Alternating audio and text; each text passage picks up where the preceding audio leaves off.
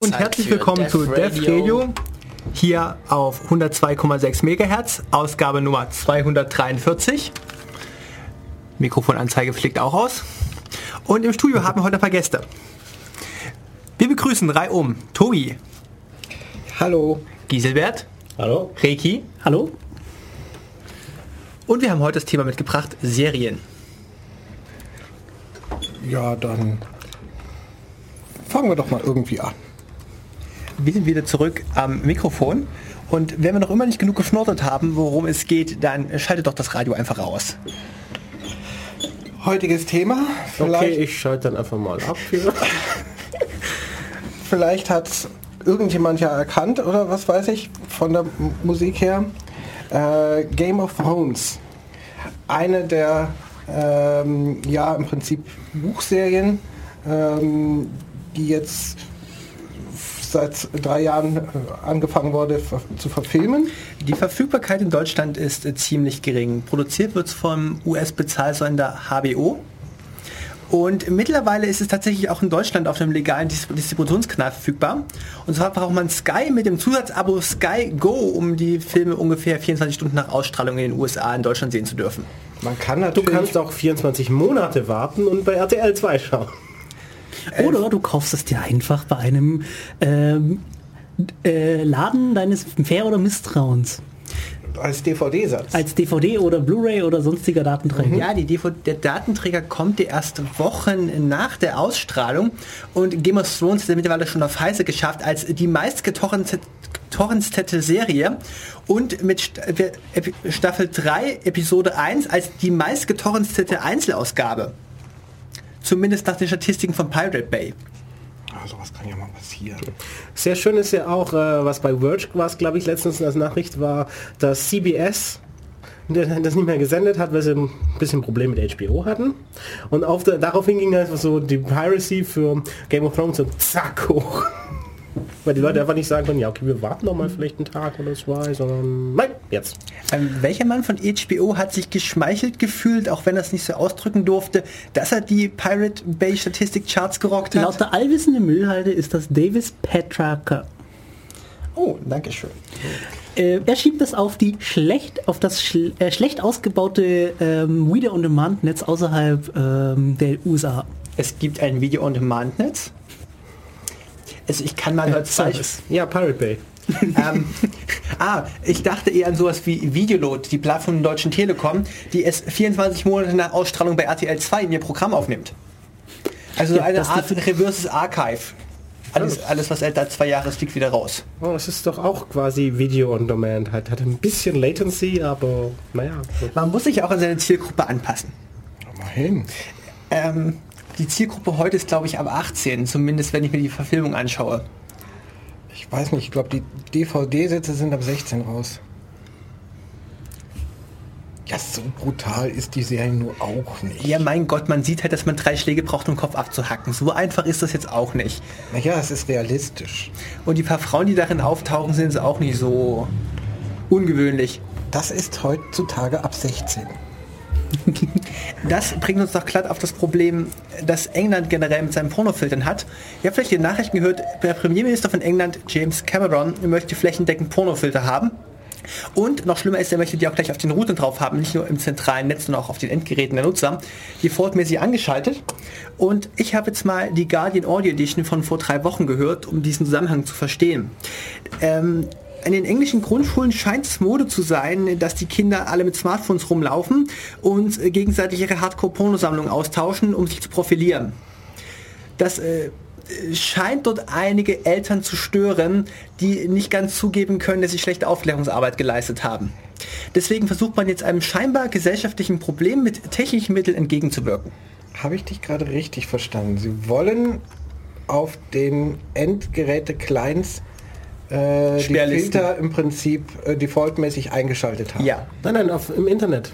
Die Provider sollen direkt, die, nee, die Provider machen es ganz einfach, das einfach Sachen rausfiltern. Und das Schöne ist, wenn du einen neuen Anschluss hast, beziehungsweise wenn du einen alten Anschluss hast und halt dann doch sowas haben möchtest, dann da gibt es so eine Webseite, kannst du abhaken, was du alles haben willst. Sagen, ja, Pornos, Gewalt hätte ich gerne, dieses, jenes. Also es sind schon so sieben, acht Sachen, die du abhaken kannst und äh, ich denke, das wird dann irgendwann auch mal eine längere Liste sein. Besonders lustig finde ich dann die Vorstellung, dass du auch sagen kannst, ja, ich hätte dann doch gerne die Trainingsvideos von Al-Qaida. Du meinst, ich möchte gerne auch die Veranstaltung, die politischen Veranstaltungen der Opposition sehen. Ach, was ist die Opposition? Das sind eindeutig Terroristen. Also. Ja, wir sehen ja, alles schlechte Aufklärungsarbeit innerhalb der Bevölkerung. Wieso gibt es überhaupt eine Opposition? Ja, aber Das Backup. Falls die eine Regierung ausfällt, haben wir noch eine Ersatzregierung. Was wie mit den Demokraten und Republikanern in den USA, die kann man auch nicht unterscheiden. Die sind einfach nur als Backup, weißt du? Nein, äh, das ist ganz einfach. Die einen sind ganz weit rechts und die anderen sind noch viel weiter rechts. Das ist schon ein kleiner Unterschied. Ansonsten aus den Sicht, was weiß ich, äh, wäre die eine der beiden Parteien äh, im politischen Geschehen in Europa einordnenbar.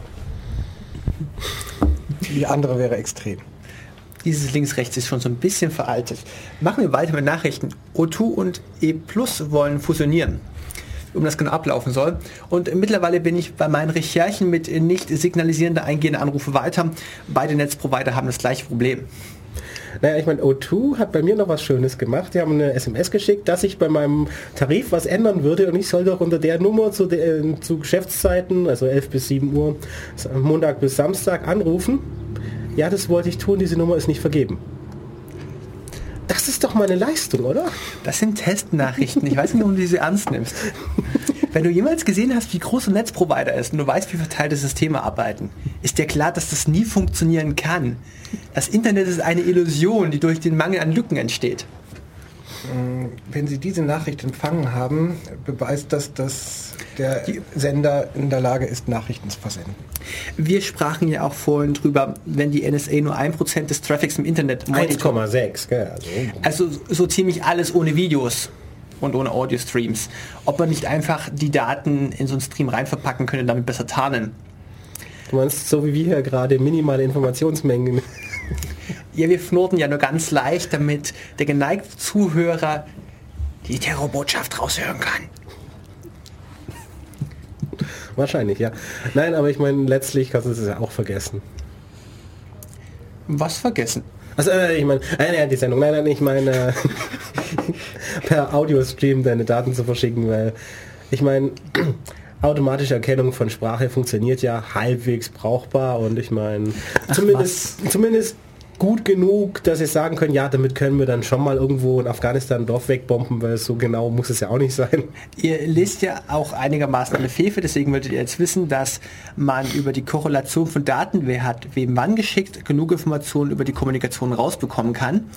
Das heißt, Daten zu verstecken bringt es nur, wenn man keine Echtzeitkommunikation betreibt. Wenn ein kompletter Zusammenhangslosigkeit besteht zwischen Senden und Empfangen. Ja, was du auch nicht hinkriegst, wenn du dauernd mit der gleichen Bandbreite effektiv was aussieht wie random sendest und empfängst. Mit vielen verschiedenen ähm, Teilnehmern. Du redest gerade über Tor. Die Idee an Tor war ja, wir Nein, schicken nein, ich meine, Tor hast du das Problem, dass du ja den ausreichend vielen Knoten dazwischen immer noch halbwegs trauen musst. Die Idee war an Tor war eigentlich, dass nicht jemand das gesamte Internet abhören kann. Das heißt, wenn ich mindestens einem Knoten auf der Strecke vertrauen könnte, sieht es besser aus als ohne. Und ja, das mit nicht das gesamte Internet abhören haben wir bereits überarbeitet. Ja, und äh, es stellt sich auch teilweise die Frage, ob nicht ungefähr die Hälfte aller Tor-Nodes ähm, ja, bei diversen Regierungsagenturen stehen. Also, Fatalistische Annahmen im verteilten System. Eines Tages reden wir mal über Apache Cassandra. Gut. Kai, möchtest du noch eine letzte Nachricht verkünden? Sonst ja, du wolltest doch unbedingt Nachrichten produzieren. Ihr habt doch schon alles gesagt, was ich sagen wollte. Sehr schön. Dann steigen wir jetzt spontan ein mit meinem Reinfall bei Game of Thrones. Wie konnte es überhaupt so weit kommen? Prinzipiell sind Serien ja stinkend langweilig, weil sie eine Art vorgelesenen Comic darstellen.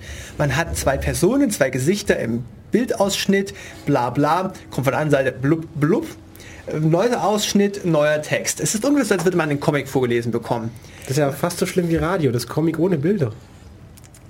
Ja schon, aber du quackst unregelmäßig dazwischen. Das ist schon mal ein großer Fortschritt. Du wartest immer auf die Vorlage.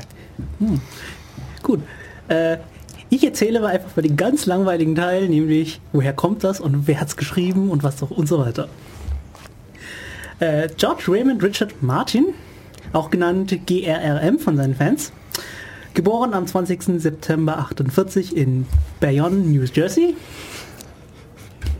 ähm, hat das Lied von Ice and Fire oder wie auf Englisch A Song of Ice and Fire geschrieben. Das ist äh, ein momentan aus sechs, äh, aus fünf Bänden bestehendes Bisher aus fünf. bisher aus fünf bestehendes Werk. Es sollten noch zwei dazukommen. Ursprünglich, aber er hat das, glaube ich, selber schon in Frage gestellt, äh, weil ihm irgendwann mal, weil er se- selber so ausgeartet ist beim Schreiben, dass er meint, vielleicht kommen da noch ein paar mehr. Also das Ziel ist eine einzige große abgeschlossene Geschichte.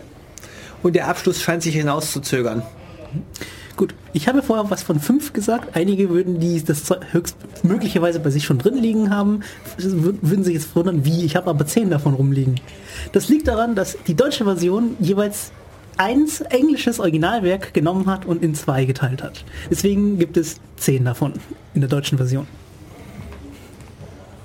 Ja, ich meine, das ist ja eigentlich bei Filmen auch schon gut. Man nimmt eine Geschichte, macht daraus eine Trilogie und ja. Und eine Trilogie kann ohne weiteres sechs Ja. Teile haben Ja. oder sowas. Das hat Douglas Adams, sagen wir mal, bis fünf exerziert und die wird nach seinem Tod immer noch fortgesetzt. ja. Schön fand ich es auch als Kind. Ich hatte so eine Buchserie, ging es auch um eine Geschichte, die hieß schon Die Falken Trilogie. Waren auch vier Bücher. Passiert. Aber ich meine, wenn du die Trilogie schon im Namen hast, dann ist es echt sehr schön. Ja, das ist immer dann so, wenn sich der Autor dann umentscheidet, oh, ich könnte ja noch mehr schreiben. Meine Befürchtung ist, dass ähm, George R. R. Martin das genau tun wird und diese Serie wieder ausartet. Ich meine, ich will ja irgendwann aufhören zu konsumieren, einfach sagen, so, jetzt bin ich fertig. Wie aufhören zu konsumieren, das ist ja, also bitte, das ist ja, das ist ja pervers. Wie soll denn die notleidende Filmindustrie? Wessen notleidende Filmindustrie? Ja, die Amer Amerikaner natürlich. Was sehr Aber- schön ist eigentlich dabei ist, äh, dass von vornherein angelegt war, äh, dass die Geschichte über die Buchbände hinausgeht. Die Verfilmung äh, später ähm, hat zu jedem Buch im Prinzip eine Season, eine äh, zehnteilige äh, Serienabschnitt gemacht. Und anders als in vielen anderen Serien ähm, sind alle Folgen im Prinzip erstmal nicht Einzelfolgen, sondern zusammenhängend. Und in diesem Fall sogar äh, die verschiedenen Serienstaffeln zusammenhängen. Nicht irgendwie, dass man das Gefühl hätte, äh, die Serie lief gut und dann hängen wir noch was an und saugen uns jetzt irgendwie nochmal eine äh, Fortsetzung der Handlung aus den Fingern. Also wir sparen uns alle Cliffhanger, die sagen, der Held steht jetzt in der Ecke und wir warten darauf, was in der nächsten Folge passiert.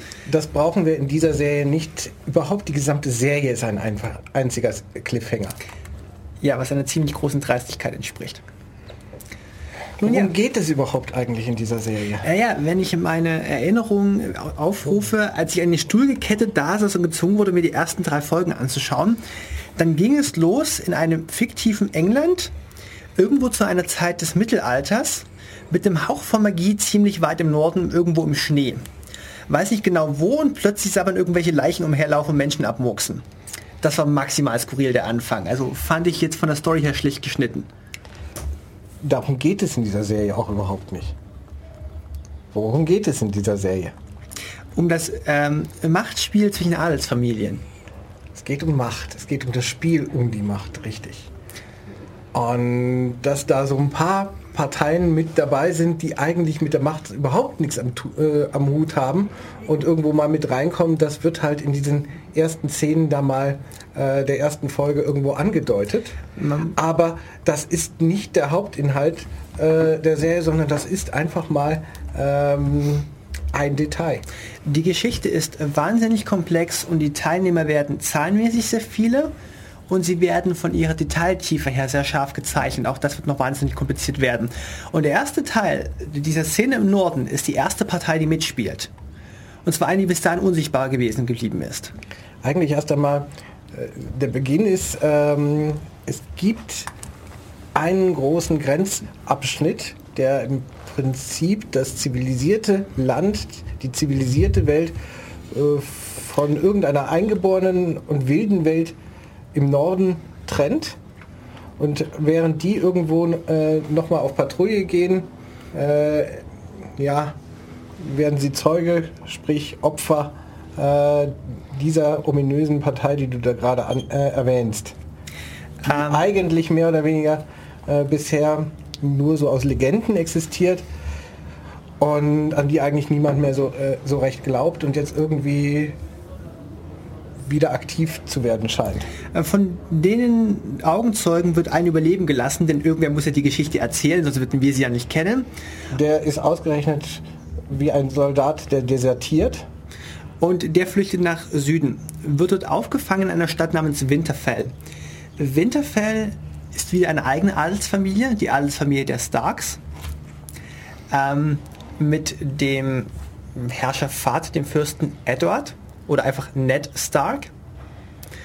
Und Ned wird aus verschiedenen Perspektiven in dieser Serie ein paar Mal überzeichnet.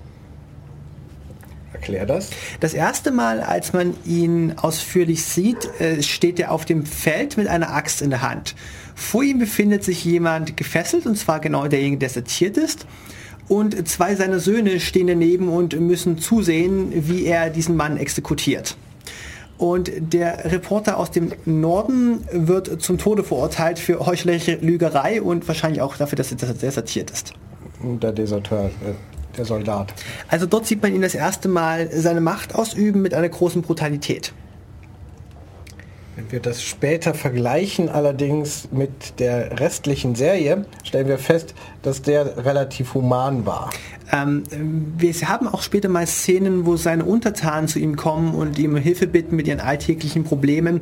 Und man merkt auch, dass er sich um sein Volk kümmert und zusieht, dass es diesen Leuten gut geht.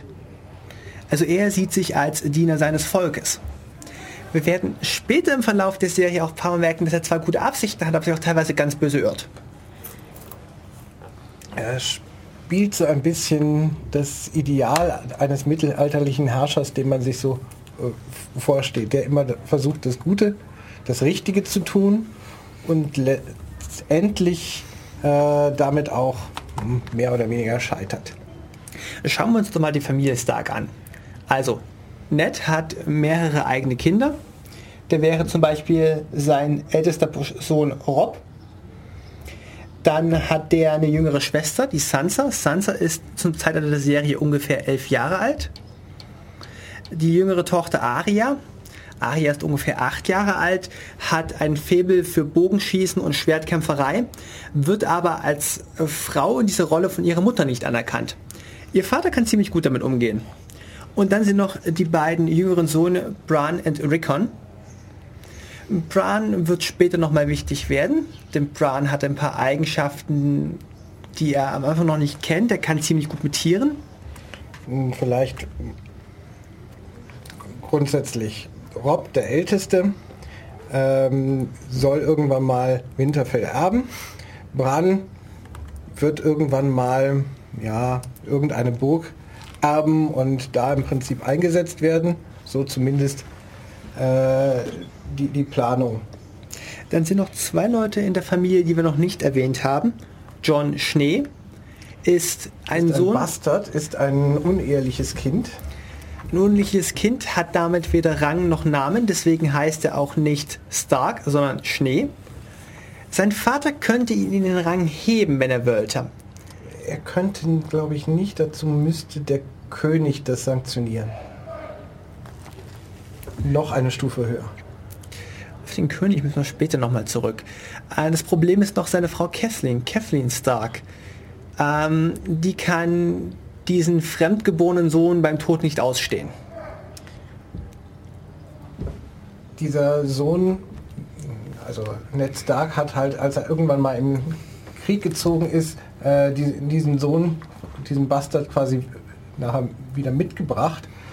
Und während Catelyn akzeptieren kann, dass Männer Bedürfnisse haben und wenn Männer länger als ein Jahr, was weiß ich, in der Schlacht äh, sind, wahrscheinlich dann auch das ein oder andere passieren wird. Aber dass er nun diesen Bastard ausgerechnet mitbringen muss und sie ihn nun täglich vor Augen hat, das äh, ist irgendwie zu viel für sie.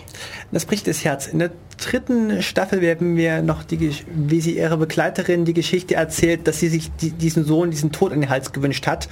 Und als er kurz davor war zu sterben, hat sie die Entscheidung nochmal bedacht und hat gemeint, wenn du ihn mir zurückgibst, welche Gottheit auch immer, dann werde ich ihn lieben wollen. Nun ja, weit gekommen ist sie damit nicht. Sie meint, sie sei auch damit dann wieder gescheitert und alles, was nachher über ein Unglück über die Familie hineingebracht wäre, sei auf diese Weise ihre Schuld.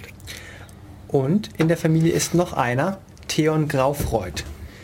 Theon ist als Mündel oder als Kriegsbeute aus einem langen Krieg mitbekommen, gehört eigentlich einer ganz anderen Adelsfamilie an und wächst bei den Starks als sein Bruder auf. Die Graufreuds, deren Familie Theon angehört, äh, haben seinerzeit eine Rebellion gegen den König äh, geführt.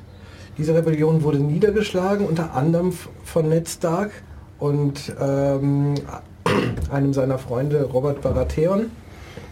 Und äh, dabei sind die Erben de, des Graufreuds, alle Söhne im Prinzip bis auf einen, den jüngsten, ähm, umgekommen. Und den jüngsten, damals neun Jahre alt, ähm, hat äh, Ned Stark dann halt als Mündel mitgenommen. Also wir haben in der Familie Stark mehrere eigene Kinder, die teilweise erben werden oder vielleicht viel später mal erben sollen. Wir haben noch zwei hm, Halbkinder, die ein bisschen außen stehen. Das ist der älteste Sohn und das Mündel. Halbkinder ist ein netter Ausdruck. Und ja, interessant ist halt, in welchem Verhältnis die zur Familie stehen. Die können im Prinzip eine ganz andere Motivation haben aufgrund ihrer Eigenschaften. Vielleicht sind die Kinder auch ganz anders. Mein, die jüngste Tochter ist äh, ein Haut drauf Kind. Maximal aktiv, möchte eigentlich Kämpfer werden. Die älteste Tochter versucht sie als feine Dame, ist ihre Anerkennung wichtig. Die jüngere würde ich ähm, ja charakterisieren, spielt gerne ein, oder viel lieber mit den Jungs-Spielzeugs und kommt mit dem Mädchenkram halt nicht so zurecht. Wir befinden uns in einer aufgeklärten Gesellschaft, in der wir diese Geschlechtertrennung einfach mal aufheben. Was ist denn Jungsspielzeug? Was sagt Mit denn... Waffen, mit Schwertern, äh, äh, mit Pfeil und Bogen äh, sch schießen. Ähm, alles, womit sich Jungs in dieser Gesellschaft äh, beschäftigen, beschäftigen sollen, aufwachsen, was sie lernen sollen. Dafür interessiert sich nun ausgerechnet Aria. Aria ist 10. Ja, und weit gekommen ist sie damit nicht, weil die Mutter kann sie nicht ausstehen, das ist Verletzungsrisiko, das zielt eine Dame überhaupt nicht. In der Ver äh, Erziehung, was weiß ich, der Mädchen spielt halt äh, eine Rolle Handarbeit, ähm, feines Auftreten, Benehmen, zu lächeln, irgendwann äh, sich vorzubereiten, zu heiraten, einen Erben äh, zu bekommen und derlei. Das meint Aria ist nicht sie. Im Süden werden wir nachher auch noch lernen, dass es eine Königin ziert, ihr Volk zu motivieren, eine gewisse personelle Nähe aufzubauen und über die feine Dame hinaus beim Volk beliebt zu sein. Kommen wir mal zu einem anderen, ähm, zu einer anderen Familie. Nach der Musikpause? Meinetwegen nach der Musikpause. Wir haben gerade während der Musikpause erschreckend festgestellt, dass wir ein Konzept hatten. Nicht Hatten. doch. Ja, aber hatten. Ich meine, das ist ja... Das Problem ist jetzt beseitigt, keine Sorge. ja. So einfach kann es sein. Der Vorschlag von Reiki war gewesen, doch Arias Nadel zu erwähnen. Und zwar, als ihr älterer Bruder, der Halbbruder John Schnee Richtung Mauer aufbricht, macht ihr ein Abschiedsgeschenk, ein Schwert in Kindergröße. Leicht zu führen für eine Mädchenhand. ja, das braucht man doch in jedem guten Haushalt. Also ich weiß gar nicht, was du hast. Ja, es geht nicht um scharfe Messer. Dschungelmesser, Macheten, Fleischmesser. Dies ist kein Spielzeug. Okay, wie funktioniert das? Das spitze Ende auf den, den du erstechen möchtest. Okay, damit haben wir das Wichtigste. Ja, ich meine, das ist wie in den amerikanischen Kriegsfilmen, wenn da auf den Minen draufsteht, this side to enemy. Yes. Ja, nachdem die Bedienungsanleitung jetzt wunderbar äh, manually orally erklärt wurde, bekommt Sansa ein Abschiedsgeschenk, als ihr Papa Richtung Süden abzieht. Sie bekommt eine Puppe. Sansa und Arya werden mitgenommen nach dem Süden. Ursprünglich sollte auch Brenn ähm, mit in den Süden äh, ziehen. Wir haben überhaupt nicht erzählt, warum im Prinzip äh, der Vater in den Süden zieht. Ähm, also es gibt im Ein- Süden einen König. Freund und der äh, aus den Zeiten im Prinzip, als sie gegen einen anderen König zu Felde äh, zogen und gegen den nachher äh, gewonnen haben. Robert Baratheon Um ähm, ist mittlerweile äh, König des Landes, eigentlich der vier, äh, der, der sieben Königreiche. Und äh, nachdem seine Hand, seine rechte Hand im Prinzip, sein, der für ihn alles an den äh, Hofgeschäften im Prinzip ausführen soll, äh, gestorben ist, auf welche Art auch immer, ähm, kommt er nach Winterfell und will offensichtlich Ned Stark zu dessen Nachfolger äh, berufen.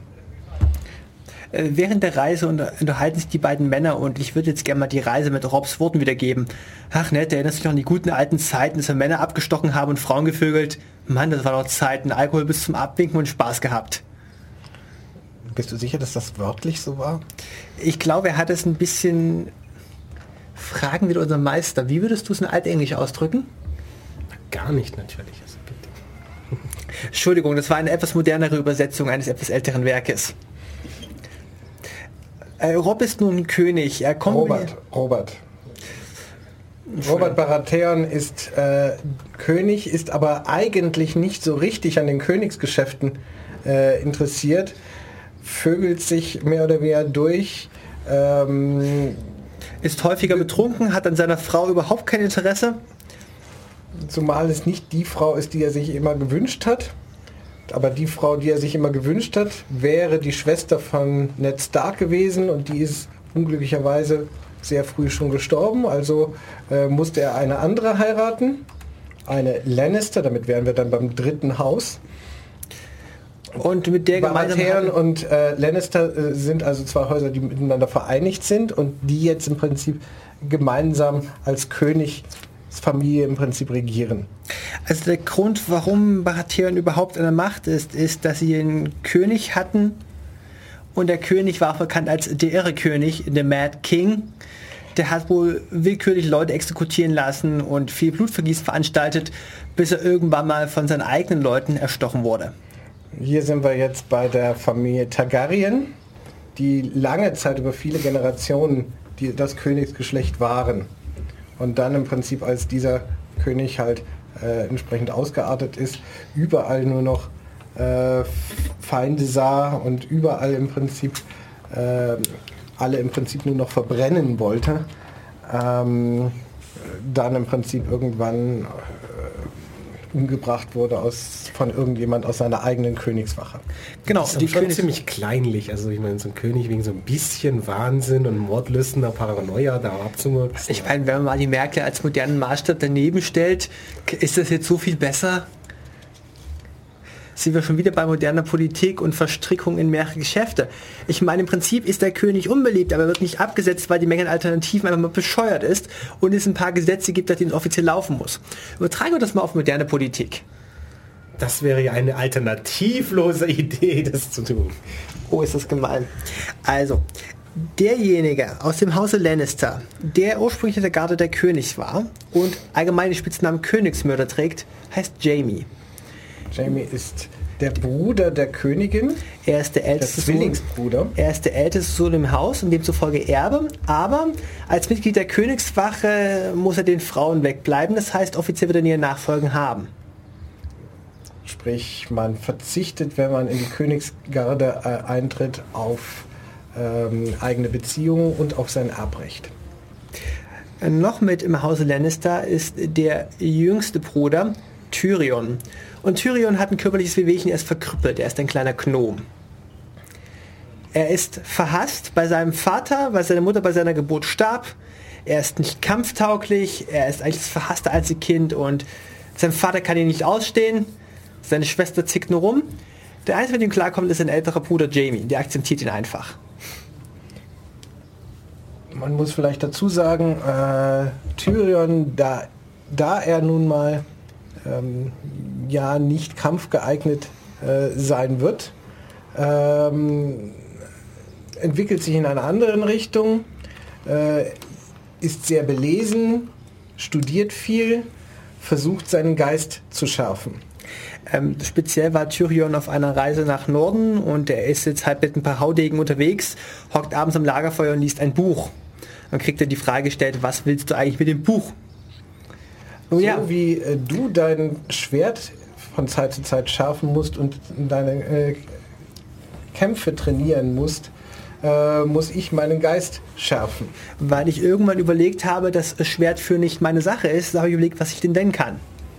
Der Junge, der liebe Tyrion stellt sein Licht einfach nur unter den Scheffel. Später sehen wir, wie er es schafft, äh, einen Mann einfach nur mit einem Schild umzubringen. Was glaubst du, was der mit einer Axt machen könnte? Ähm, Ich erinnere mich noch an die Szene, als er in der Schlacht gemeinsam mit den Krähen einfach umgerannt wurde und die Schlacht über im Schlamm verbracht hat. Details. Das ist doch eine prima Taktik. Also er hat es wunderbar überlegt. zahlt man doch für eine Schlammpackung. Also. Vor allem hat er es überlegt, ohne dass jemals das Risiko bestand. Ich meine, den Schmach seines Vaters, der könnte ohnehin nicht schlimmer sein. Der hat ihn eigentlich ohnehin abgeschrieben gehabt. Wäre jetzt schön gewesen, wenn er jetzt ganz umgekommen wäre, aber man kann halt nicht alles haben. Die Schlacht hatte der Vater gewonnen.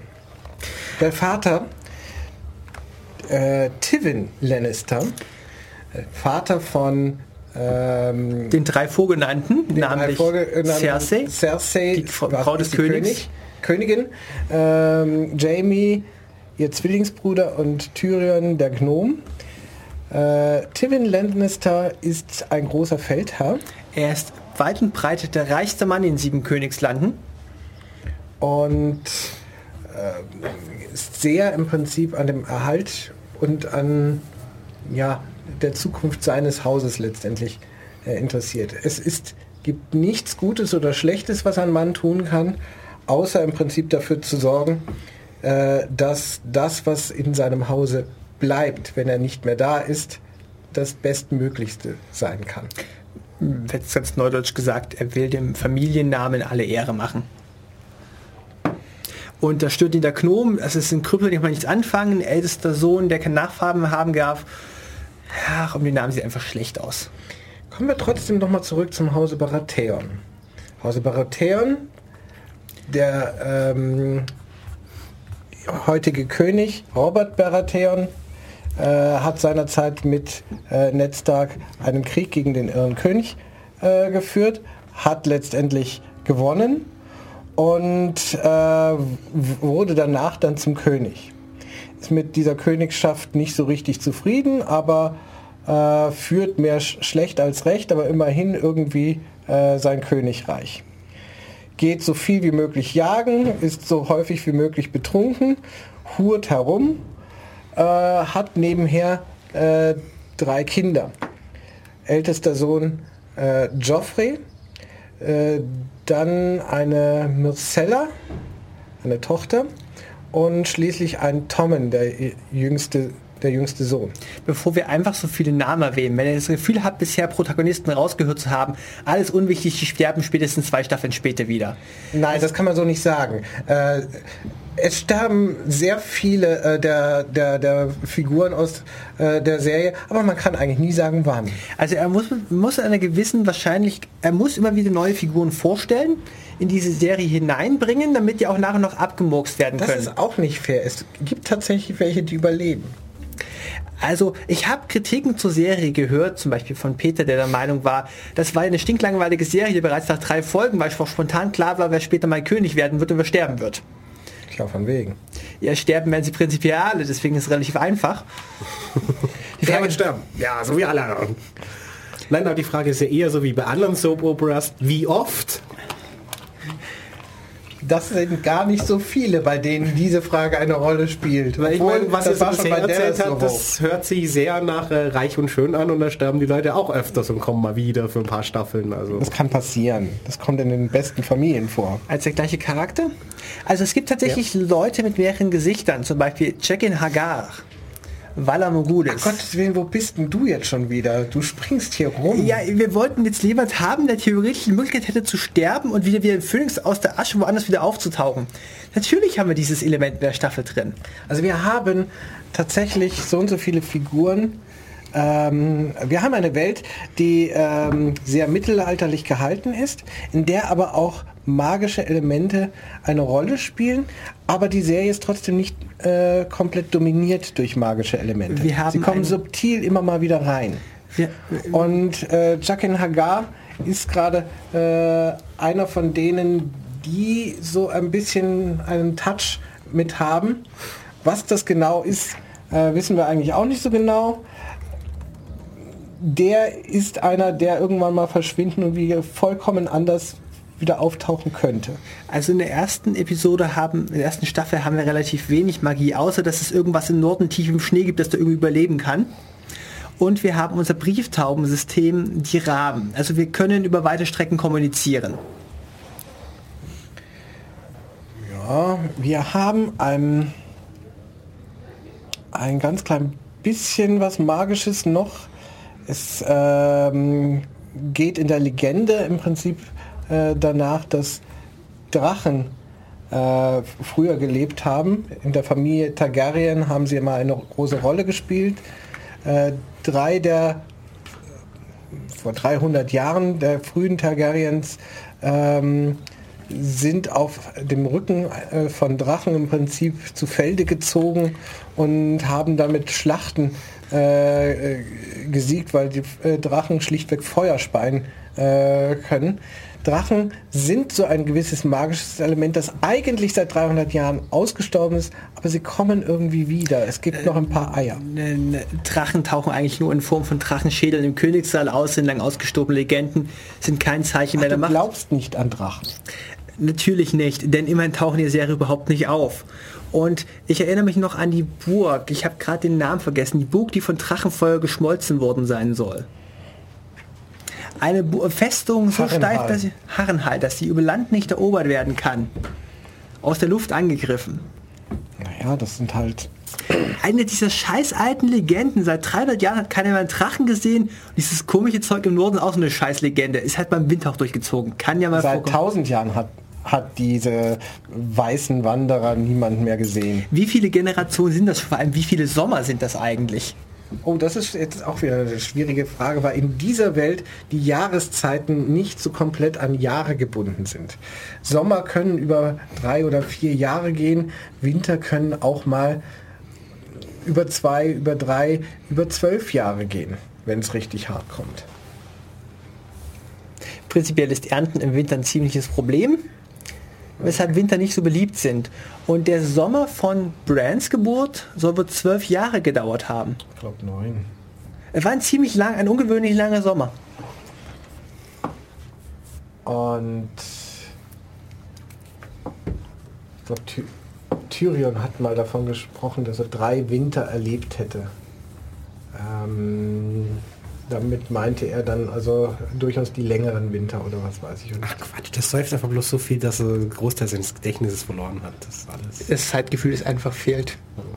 So heißt, wir können jetzt einen ewigen Sommer anfangen, indem wir jetzt genug Alkohol heranbringen. probier's? Klappt das auch mit Koffein? Bestimmt. Ähm, ja, was lässt sich noch sagen? Ach ja, ähm, Baratheon hat ähm, Ned als Hand, als Nachfolger im Prinzip der verstorbenen Hand an den Hof geholt. Deswegen zieht er überhaupt nach Süden. Wir sprechen jetzt nochmal in Adelsgeschlechtern. Der König hat den Fürst des Nordens als rechte Hand berufen. Seinen alten Freund noch aus alten Zeiten. Der versucht jetzt das schlecht geführte Königreich von äh, seinem Freund gut zu führen, in dessen Auftrag. Und stellt dann äh, fest, da sind einige Sachen äh, schiefgelaufen, da sind einige Intrigen am Laufen, da sind äh, viele korrupte äh, Ge Ge- Gesellen im, im Staate tätig. Und er versucht irgendwie an der Stelle aufzuräumen, was eine dumme Idee normalerweise ist, wenn man sich nicht entsprechend absichert. Also diese korrupten Geschichten laufen alle im Rat, der Entscheidungen in Abwesenheit des Königs trifft oder wahlweise auch in Anwesenheit des Königs, wenn der König sich dafür interessieren würde. Und diesem Rat ist zum Beispiel der Schatzmeister, Das Kleinfinger? Lord Baelish, äh, genannt mit Spitznamen Kleinfinger. Das ist ein Lord, da ist ein Lord Varys, genannt die Spinne, ein äh, glatzköpfiger Eunuch, der äh, dadurch hervortritt, dass er sehr viele Kontakte hat, ein sehr gu gutes Spionagenetz. Übrigens, Lord Baelish hat sowas auch. Die beiden liefern sich immer wunderbare Wortgefechte im Königssaal, wenn sie sich verbal attackieren. Ähm, übrigens, die Königin hat ebenfalls nochmal ein eigenes Spionagenetz. Da hat im Prinzip fast jede Figur, die was auf sich hält, ihr eigenes Spionagenetz. Es gibt einmal die Stelle, wo wer was Kleinfinger mit äh, ähm, Ned durch den Saal läuft und sagt, der drüben, das ist einer von äh, Lord äh, von der Spinne ihren seinen Leuten, das ist einer von meinen, der der lauscht für die Königin, da haben wir noch mal einen für die Spinne. Also wenn er durch die Gärten geht, achtet, wer rundherum sitzt, ihr werdet immer abgehört. Da kommt man sich doch fast zu Hause, wie zu Hause vor. Ja, also nein, wir überhören bestimmt nur 1,6% aller Gespräche ab, also maximal. Es geht ja auch nur um die 1,6 wichtigen Gespräche. Wer interessiert sich schon für interne Finanzen? Das hat der alte Schatzmeister nicht getan. Der nächste Schatzmeister wird es tun. Ähm, Machen wir es kurz. Wir haben gesagt, alle Leute sterben. Kürzen wir die Geschichte. Wir kriegen eine zweite rechte Hand des Königs zu sehen. Wir ähm, kriegen erst einmal das Problem, dass äh, gerade als Ned Stark im, ähm, also irgendwann feststellt, ähm, wer hier alles korrupt ist und was hier alles schiefgelaufen ist im Königshaus und damit aufräumen will, ausgerechnet da, ja, bricht ihm im Prinzip sein Gönner weg. Der König stirbt. Wir wissen nicht aus welchen Umständen, es war scheinbar ein Jagdunfall im besoffenen Zustand, ob jemand nachgetreten hat oder nicht. Der König lässt, Rob, äh, lässt Ned an seinem Sterbebett äh, schreiben, dass er als die rechte Hand die Königsgeschäfte übernehmen soll, solange bis sein ältester Sohn das Alter von 18 Jahren erreicht. Joffrey, sein ältester Sohn, richtig.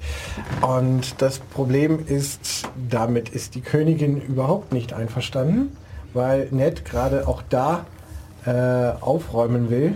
Man sieht die Königin mal bei ihren Erziehungsarbeiten, wenn sie ihrem Sohn zeigt, pass auf, du bist, wirst irgendwann König sein, du machst einfach, was du willst und du polierst jedem die Fresse, das Gegenteil behauptet. Das sie leistet so die, die, Regierungsgrundlage. Ich weiß gar nicht, was du hast. Sie leistet gute Erziehungsarbeit an dem Sohn. Man wird später ihre Ader wunderbar in ihm wiedersehen können. Ja, mit einem kleinen Manko. Sie versucht später das, was sie geschaffen hat, unter Kontrolle zu halten und stellt fest, dass sie es nicht mehr kann.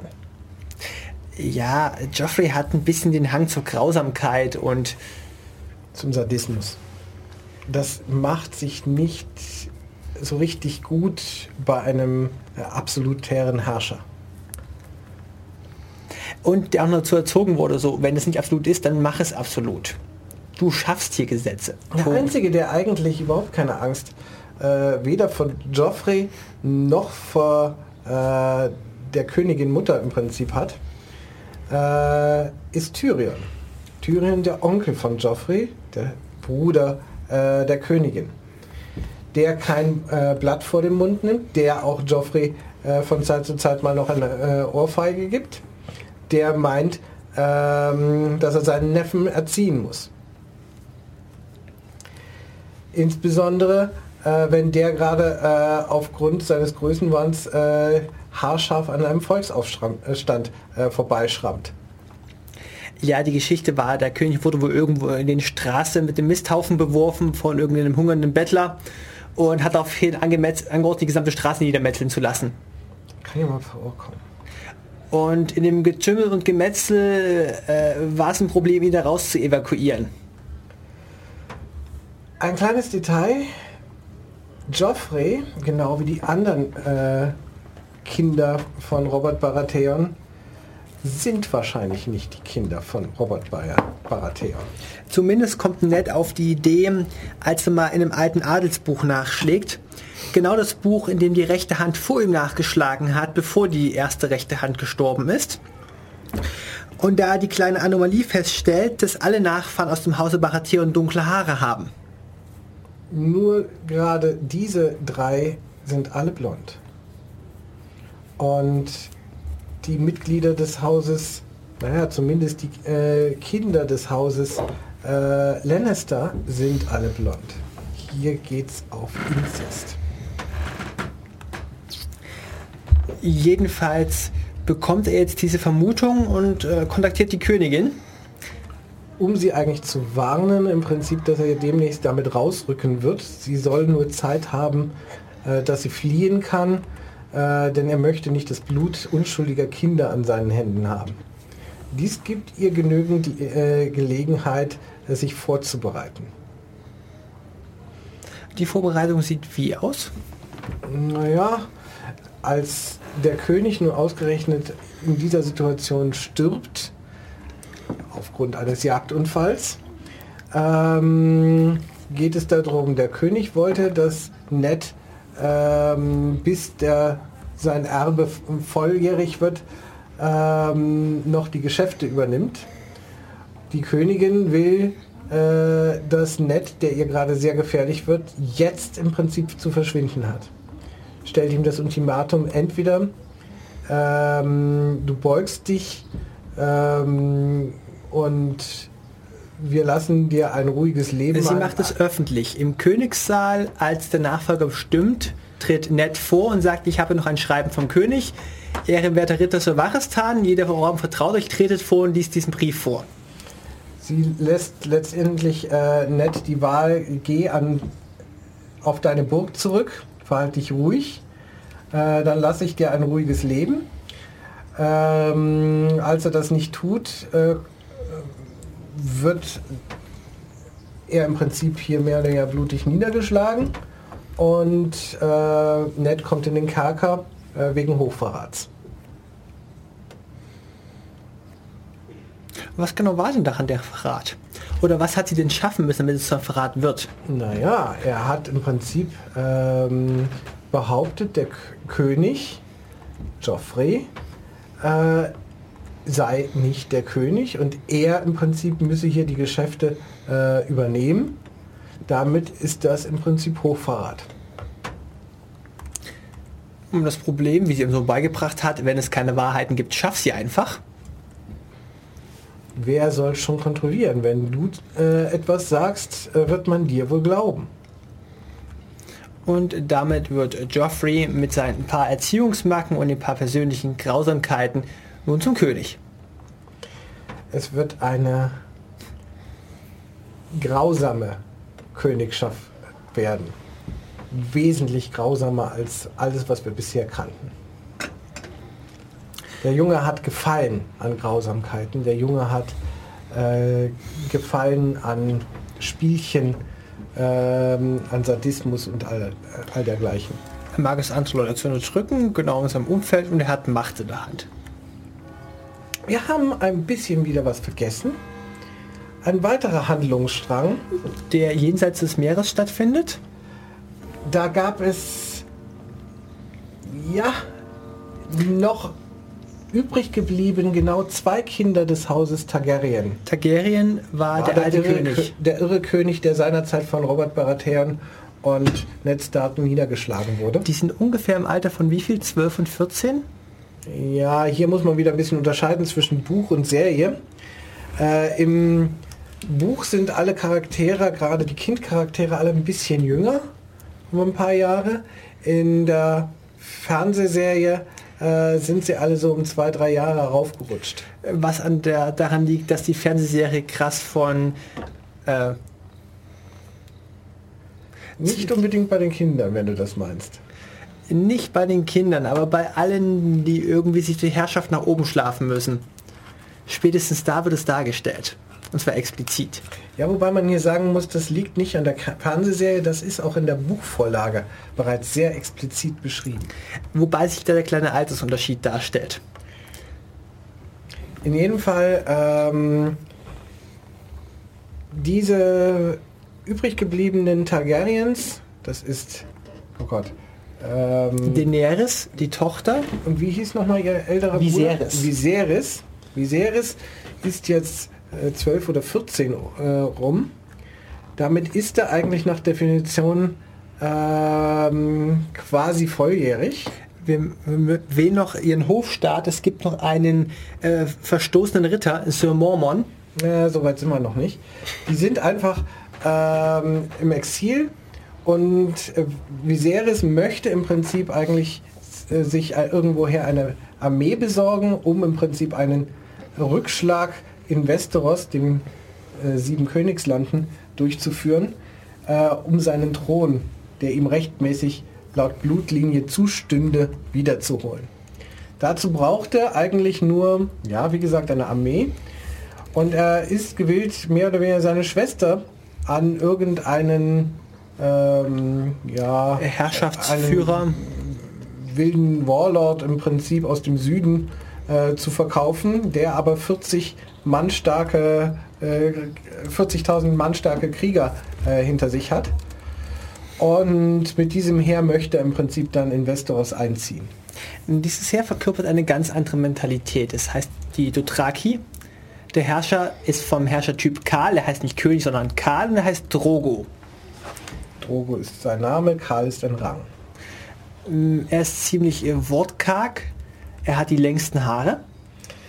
Haare spielen bei den äh, Dothraki äh, insofern eine besondere Rolle, äh, wenn auch immer ein Krieger der Do- Dothraki äh, irgendeine Schlacht verliert oder irgendeinen Kampf verliert, schneidet man ihm äh, zu seiner Schmach die Haare ab. Was das heißt, man kann einem ähm, Krieger eigentlich ansehen, ob er erfolgreich ist. die Dothraki achten nur Stärke. Sie kennen keine Hierarchie. Sie folgen dem stärksten Anführer. Sie kennen Hierarchie, aber im Prinzip genauso, wie du sie beschrieben hast. Wer äh, in, im Rudel sich im Prinzip hoch äh, gekämpft hat, der ist was. Wir sehen später auf der Hochzeitsfeier noch diverse Schlägereien und Blutgemetzel in seiner Gefolgschaft. Und es heißt, eine dotrakische Hochzeit, auf der nicht mindestens drei Leute sterben, ist eine schlechte Hochzeit. ist irgendwie Fahrt. Sollten wir aber irgendwie immer mehrere Leute auf einmal verheiraten, weil sonst kommt, funktioniert es ja gar nicht. Es müssen ja nicht unbedingt So. alle heiraten. Nein, ich meine nur so von der Bevölkerung. Ach, was mit genug Bevölkerungsnachwuchs geht das ja. Ich meine, wenn die sich immer hochkämpfen statt hochvögeln, dann gibt es ja nicht genug äh, Nachwuchs nebenher. Also Monogamie ist nicht das typische Bild der Dothraki. Äh, ja, äh, weil Monogamie bräuchte irgendwie Frauen und Frauen gibt es nicht. Es gibt Männer und es gibt Objekte, Pferde und Frauen oder Gras halt. Details. Ähm, es, äh, es gibt noch die lustige äh, Szene, auf der Daenerys äh, fast vom Pferd fällt, dass sie durch die Graslande reiten und sie die Frage stellt, ja, gibt es denn hier nichts anderes zu essen außer Pferdefleisch? Und der Mann neben ihr sagte, weißt du, die Dothraki kennen Gras und Pferde. Und Gras kann man nicht essen. Ich warte ja noch immer an dem Tag, an dem ich hier ein Diktiergerät aufstelle und die Nebengespräche als Outtakes, als extra Podcast rausbringen kann. Ich Denn- dachte, wir senden die Outtakes. Mittlerweile haben, du weißt, weil das rote Lämpchen an ist, heißt das, Giselbert lässt sein ganzes Gequake stecken, das eigentlich viel zu cool ist, um im Radio gesendet zu werden. Ich dachte, Mach das doch rote Lämpchen einfach einen heißt, eigenen Sonne äh, Schalter fürs rote Lämpchen, der unabhängig von äh, dem Kontrollpult ist. Ja, dann würden wir viel mehr über Pokémon reden. Na, ich meine, das neue Studio ist ja sowieso schlecht, weil früher hatten wir ein rotes Lämpchen und ein grünes Lämpchen. Und da konnte man auch diese Abdeckungen abschrauben und austauschen. Also. Ja, Jetzt haben wir nur noch ein rotes Lämpchen, also ich wenn man. Sachen vereinfacht, dass sie nichts mehr taugen, dann heißt es bleibt Apple. Ja, früher war alles besser. Also. Wie viel früher? Vor 15 Minuten? Wahrscheinlich, ja. Also wir haben festgestellt, dass wir für Pokémon eine extra Radioausgabe machen müssen, genauso auch für alle anderen Merchandise-Sendungen, namentlich Digimon und Beyblade. Und vergiss nicht Yu-Gi-Oh! Also das ist auch eine Kartenverkaufssendung. Es gibt nur eine Wahrheit, Magic the Gathering. Da gibt es auch eine Serie. Gallery. Also, wir hatten gerade die Adelsfamilie weit jenseits des Meeres, das, was von den scheinbar Targaryen übrig bleibt. Wir werden später lernen, dass es noch einen weiteren Überlebenden gibt. Er ist mittlerweile blind und bereits in einem Alter, wo man krass von zeugungsunfähig reden kann. Und er befindet sich an einem Ort, an dem man keine Titel mehr trägt. Er ist auf der Mauer.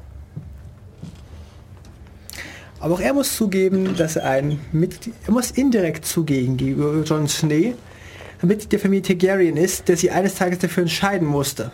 Als der König gemordet wurde, Nein, vorher, viel, viel früher hat er sich entschieden. Er hatte sich entschieden, ähm, dass er sein Erbe nicht antritt, dass er im Prinzip auf die Mauer geht. Welche Gründe, weiß ich nicht mehr genau. Es wird irgendwann mal in irgendeinem der Bücher auch erwähnt. Ähm, in jedem Fall, als dann äh, die eigene Familie niedergemetzelt wurde, äh, sein im Prinzip Großneffe war das dann schon, äh, der irre König äh, starb, die ganze Familie niedergemetzelt wurde, war er bereits alt, war er bereits blind, ähm, hatte keine äh, Wahl mehr äh, in dem Sinne seinen Eid zu brechen. Der Eid, der von den Männern der Mauer verlangt, dass sie im Prinzip aus dem normalen Leben austreten. Sie legen alle ihre Titel ab. Ihre, ihre Erbansprüche, sie äh, gelöben im Prinzip so etwas wie Zölibat. Im Gegenzug bekommst Dafür ähm, wird ihnen alles, was sie an Unheil äh, gemacht haben, alle Straftaten im Prinzip erlassen. Deswegen werden auch ganz schön viele Verbrecher aus den Gefängnissen im Süden an die Mauer gekarrt und dazu zum Zwangsdienst verpflichtet. Umgekehrt, wer dort desertiert, äh, ist im Prinzip Hochverräter und des Todes. Äh, Zwischendrin gibt der Kommandant als John Schneefleet auch mal bekannt, ja, äh, Wenn wir nun jeden, der für eine Nacht im Prinzip äh, im, irgendwo hinflieht, zum Beispiel zum Nachbarort, um dort mal in einem Bordell äh, die Nacht zu verbringen, äh, gleich als Desa äh, Deserteur im Prinzip äh, hinrichten würden, hätten wir keine Leute mehr. also die Mauer hat ein ernstzunehmendes Nachwuchsproblem, aber überhaupt nimmt die keiner ernst, die sind ungefähr so überflüssig wie die Deutsche Post. Oh. Das war jetzt nicht nett. Ah ja, jeder glaubt, sie machen nichts und sind total überbevölkert bis äh, zu einem gewissen Tag. Du meinst, wenn dann irgendwann die Wilden kommen und die Leute sagen, ach nee, hätten wir nur daran gedacht, eine Mauer zu bauen. Niemand hat, hat vor eine... Nein, lassen wir das. Ähm, wo waren wir stehen geblieben? Lassen wir mal weiter nach Norden gehen. Wir werden nämlich im Verlaufe der Zeit Leute aus dem Norden kennenlernen, die langsam gen Süden fliehen. Und dort stoßen die zum Beispiel auf Bran und nehmen Bran temporär gefangen. Und da mit herauskommt, die Wildlingsdame Orsha bleibt in Gefangenschaft der Starks. Und die beiden anderen, die wir waren, werden bei dem gescheiterten Kidnap-Manöver ähm, erfeilt. Wie heißt es denn? Distanzkampf getötet. Erschossen kann man ja schlecht sagen. Hm, Wieso nicht? Wir haben sowas wie Pfeil und Bogen, wir haben Armbrüste. Du kannst mit dem Pfeil erschossen werden. Ich weiß nicht, wo du das Problem hast. Okay, erschossen. Kann man noch die Art des Projektils angeben? Bei dem einen ist das äh, ein Pfeil und bei dem anderen ist es ein Bolzen. Wir müssen bei Pfeil und Bolz noch unterscheiden, woraus die Spitze besteht. Wir könnten Metall nehmen oder wir könnten Obsidian nehmen. Drachenglas. Ach du meine Güte, wo, wo willst du denn jetzt schon wieder ran? Äh, Wir reden gerade über den Norden, also können wir auch über Drachenglas reden. Was ist im Norden? Im Norden sind zum einen mal die Wildlinge, einfach nicht zivilisierte Menschen. Das ist das, was der Süden darüber glaubt.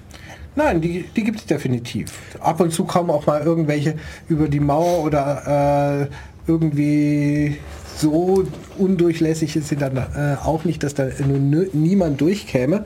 Aber die Wildlinge sind nicht wirklich das Problem, äh, dass eine solche Grenz Grenzanlage äh, rechtfertigen würde. Ganz kurz, was ist die Mauer tatsächlich? Wir dürfen uns das nicht vorstellen als so ein äh, fünf oder zwölf Meter hohes äh, Bauwerk, das irgendwo ähm, errichtet wurde, um eine Stadt zu trennen, sondern das ist im Prinzip ein Wall, der hat seine 50 bis 100 Meter Höhe. Der ähm, hat insgesamt Festungsanlagen? 19 Festungsanlagen, von denen allerdings die meisten gerade nicht in Betrieb sind. Drei sind in Betrieb. Er hat Tunnel im Prinzip von äh, guten 100 Meter länger oder, oder was weiß ich, äh, mit, durch die man durch müsste, um äh, da durchzukommen. Ich kann mir den Vergleich einer Mauer im Norden von einem fiktiven England nicht, nicht verkneifen. Es klingt wie Hadrian's Wall. Das wird wahrscheinlich die Grenze zu schaffen. Nein, Um die Wildlinge aus dem Norden vom zivilisierten England fernzuhalten. Nein, das ist alles überhaupt nicht kopiert. Na. Ähm, Ma Martin würde sehr bestreiten, dass es hier Parallelen in England oder, oder andere Nationen äh, gibt. Das ist alles äh, keine gewollte Parallele. Die Frage ist, als das Buch gedruckt wurde, gab es da schon die Karte oder hat, wird jetzt eine Fernsehserie erfunden? Also könnte man jetzt Die äh, Karten sind tatsächlich in den Büchern abgedruckt. Wie alt sind die Bücher, die du hast? Älter als die Serie? Meine Bücher sind ähm, äh, auch von der deutschen Ausgabe nun, äh, die sind jetzt noch äh, nicht die ältesten in dem Sinne, aber soweit ich weiß, in den äh, englischen sind die auch schon, schon drin.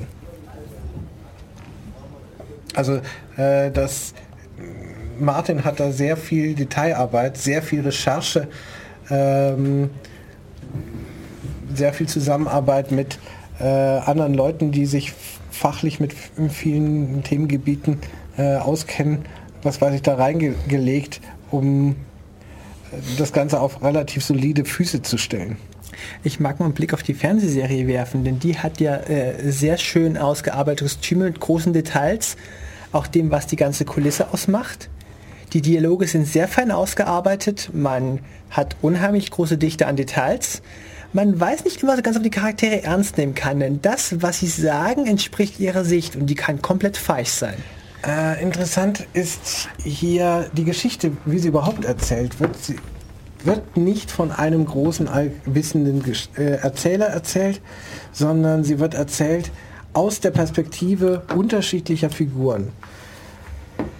Überhaupt die Anzahl der äh, Figuren, die da was zu erzählen haben oder aus deren Sicht hier berichtet wird, steht nicht mal so ganz fest. Es kommen da immer mal wieder auch neue hinzu. Manche verschwinden auch zwangsläufigerweise, weil sie irgendwann mal tot sind. Ja, wir haben eine gewisse Protagonistenfluktuation. Das Wort Protagonist muss eigentlich für die Serie nochmal neu erfunden werden. Und was wir haben, sind halt äh, schlichtweg die Wissensstände der unterschiedlichen Figuren, die da erzählt werden. Und wenn die nun hunderte Kilometer oder tausend Kilometer auseinander äh, sind.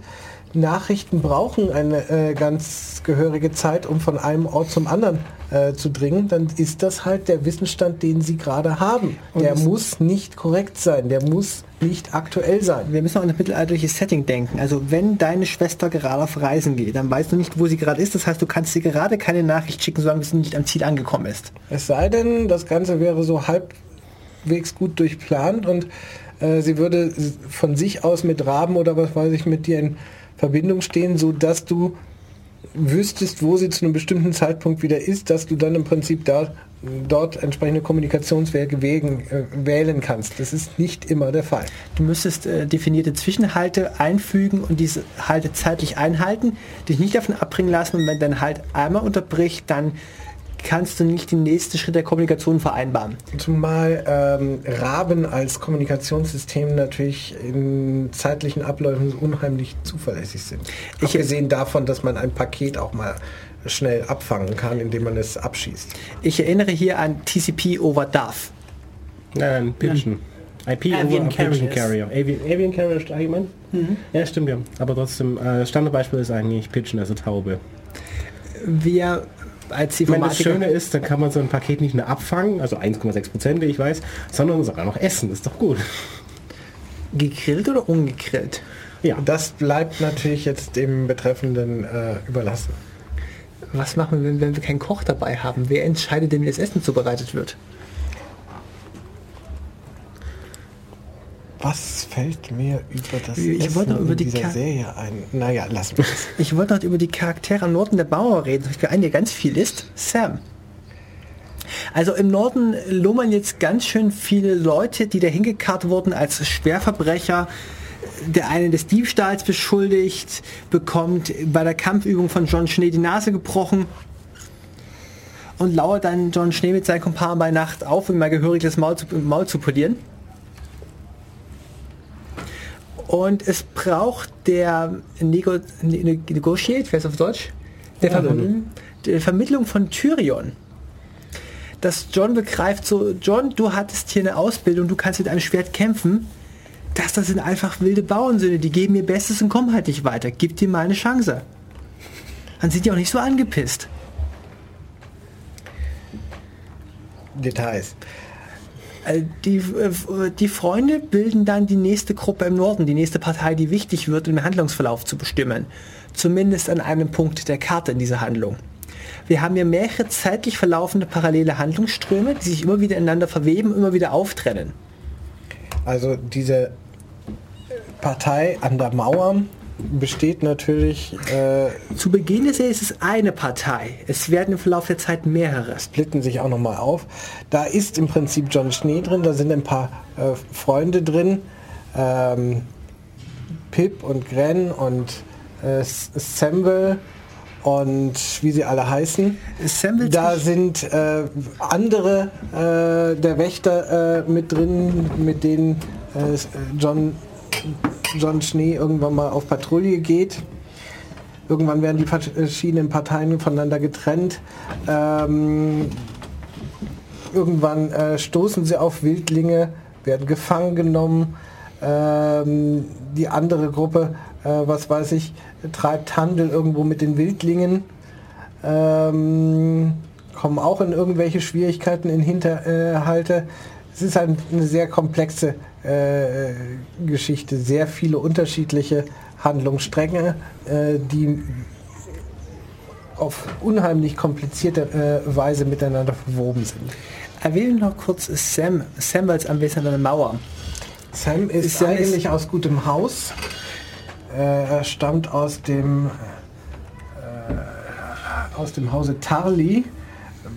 Ist nicht sehr viel weiter erwähnt, das Haus, außer dass er einen sehr strengen Vater hat, der mit Sam im Prinzip, weil er dick ist, weil er feige ist, weil er schwächlich ist, ähm, überhaupt nichts anfangen kann und ihn deswegen äh, zu, zu seiner Volljährigkeit oder zu seinem 18. Namenstag ähm, das Ultimatum äh, stellt, entweder gehst du freiwillig an die Mauer und legst da schwarz an, oder ich gehe mit dir irgendwann zum Jagen und komme allein irgendwann zurück. Und äh, du wirst einen Jagdunfall gehabt haben. So oder so ähnlich erzähle ich jedenfalls deiner Mutter. Ja, Ich meine, so ein geplanter Jagdunfall ist eine natürliche Todesursache. Ich weiß nicht. Also, Kann ja mal passieren. Und so kommt Sam als einer wenigen, die überhaupt kein Schwert führen wollen, aber zum Beispiel lesen können, an die Mauer. Also nicht der Einzige, der lesen kann, aber er ist einer, der denken kann, der nicht dumm ist. Er mag feige sein, aber er ist nicht dumm. Er kann auch nicht wegrennen. Er wird irgendwann mal im Laufe von der gegnerischen Partei verfolgt. Die nimmt ihn wahr und ignoriert ihn einfach, weil er kein Gegner darstellt. Überhaupt kein ernstzunehmender Gegner. Machen wir noch mal einen Takt Musik. wieder Silence? Wir haben fast von jeder Ecke der Karte mindestens eine Partei erwähnt. Wir hatten im Süden die Königsfamilie Baratheon und die Lannisters. Wir hatten im Norden die Starks, weit jenseits des Meeres das Haus Daenerys. Das Haus Targaryen mit der Tochter Daenerys. Wir waren im Norden an der, an der Grenzpatrouille, die Wir haben nicht wirklich erzählt, was aus den Neres nachher so richtig wurde. Sie ist irgendwo zu den Dothraki gekommen. Irgendwann äh, schafft sie es sich, ähm, ja, bei ähm, Karl Drogo im Prinzip ihren Stand ähm, ja, zu erobern. Irgendwann kommt Karl Drogo um Sie bleibt übrig. Frauen in einer Dothraki-Gesellschaft sind eigentlich überhaupt nicht äh, geachtet. Und so wird sie in dieser Nacht im Prinzip erst einmal von fast ihrem ganzen Volk äh, verlassen. Und sie schafft es dennoch äh, innerhalb der nächsten ja, paar Monate ähm, sich quasi hochzuarbeiten, sich im Prinzip tatsächlich ein Heer aufzustellen, indem sie in verschiedenen Städten im Prinzip ähm, ja, mehr oder weniger die, nachher die Sklaven be befreit. Sie wird mit der Zeit selber zu einer Macht, obwohl sie im Prinzip als unmündiges Kind irgendwo da ins kalte Wasser geworfen wurde. Beim ersten Mal bei Karl Drogo hat sie noch Unterricht gehabt von einer ihrer Hofdamen, die wohl früher mal als Hure gearbeitet hat und gemeint hat, pass auf, wenn du dir einen Stand verschaffen willst, da draußen mag der mächtige Karl sein, aber im Zelt gehört er ganz dir. So in der Art. Das war ihr erstes Mal nach oben, bis Karl starb, soweit hast du erwähnt. Das zweite Mal begann dann mit dem Ende ihres Hofstaates und der Beerdigung ihres Mannes, der Feuerbeerdigung. Sie geht. Es ist etwas Faszinierendes. Sie selber scheint hitzeunempfindlich zu sein. Viserys, ihr Bruder, ähm, sprach immer davon, dass er äh, Drachen im Drachenblut in seinem Blut hätte, dass er von Drachen abstamme. Und äh, Viserys allerdings äh, überlebt irgendwann das Feuer nicht. Sie schon. Bei dieser Gelegenheit ihr wurden zur Hochzeit drei Eier äh, vermacht. Ihr wurden drei, drei, drei Stück Stein geschenkt. drei sch- schöne Steine, die im Prinzip Dracheneier sein sollen, äh, geschenkt, die im Prinzip nicht mehr funktionieren können, weil sie längst zu Stein geworden sind. Nichtsdestotrotz lässt sie sich selbst auf der Feuerbestattung mit den drei Eiern im Prinzip mitbestatten und steht aus dieser Feuerbestattung unverletzt auf und die drei Eier sind ausgebrütet. Ab jetzt gibt es wieder Drachen. Dann hätten wir bestimmt ordentlich Omelette- machen können, aber nein. Du willst doch nicht einen Stein aufschlagen. Du musst jetzt zu sägen. Du musst halt kräftig genug schlagen, hallo, da wird sich schon jemand finden. Äh, die Waffen der Dothraki arbeiten prinzipiell anders. Das sind Halbmondsicheln, gut für ungepanzerte Personen, schlecht für Rüstungen. Als Heer wären die Dothraki im Westeros komplett ungeeignet gewesen. Es gibt später mal eine Unterhaltung. Zumal Dothraki trauen keinem Wasser, durch das ihre Pferde nicht durchmarschieren können. Dothraki in Schiffe zu packen, um über ein Meer, das mindestens die Größe des Ärmelkanals haben muss, äh, drüber zu schiffen, wenn nicht des Mittelmeers, das kann eigentlich nicht funktionieren, wenn du nicht eine kleine, winzig kleine Dothraki-Gruppe hast. Also lustig ist der Punkt, ähm, ihre Heimatsprache ist eigentlich Valyrisch. Es ist diese sagenumwogene Valyrien, das wir später auf der Karte finden werden. Ähm, also sie kann ein bisschen mehr als Dothrakisch. Sie kann einiges mehr. Sie kann natürlich die gemeine Sprache von Westeros. Sie kann allerdings auch Va- Valyrisch. Äh, sie kann, sie lernt im Prinzip Dothrakisch. Also sie ist bereit, was weiß ich, sich sehr stark anzupassen. Sie gewinnt die Liebe im Prinzip äh, ihres Volkes, wenn auch nicht uneingeschränkt. Deswegen äh, hauen auch so und so viele nachher ab. Aber diejenigen, die äh, bei ihr bleiben, im Wesentlichen eigentlich aus Verehrung. Sie, ähm, ja, was weiß ich, ziehen eine Weile durch die Wüste, um irgendwie jetzt zu überleben, in irgendwelchen Städten irgendwie äh, Verpflegung und Wasser zu kriegen, werden übers Ohr gehauen, schlagen mehr oder weniger zurück, äh, kehren mit Re- Reichtümern daraus zurück, befreien in irgendwelchen anderen der freien Städte, wie sie heißen, im Prinzip irgendwelche Sklaven Zurück oder kaufen sich im Prinzip einen Sklaven her. zurück in Westeros sind Gerüchte umhergegangen, dass sich von den Targaryen wieder irgendwas regt und ob man die nicht einfach mal umbringen lassen sollte. Sicherheitshalber. Kann ja mal vorkommen. Naja, und ähm, es werden einige Aktentäter ähm, geschickt, die im Prinzip ähm, Daenerys umbringen sollen. Das scheitert nur, mehr oder weniger. Wie kann es denn weniger und ein bisschen weniger scheitern? Oder mehr und viel mehr? Das überlasse ich dir als Hausaufgabe. Nochmal nachzuschauen. Ist nur so ein bisschen nicht tot. Also so. hm. Röchel, tot, Mausetot. Na, ich meine, das Attentäter kannst du aber mit mehrere Arten scheitern. Das Ziel stirbt nicht, du wirst erwischt, du wirst erwischt und erzählt, wer dich geschickt hat. Also wenn wir hier so von einem, wenn wir hier von ein bisschen Tod reden, gehen wir doch wieder in den Norden.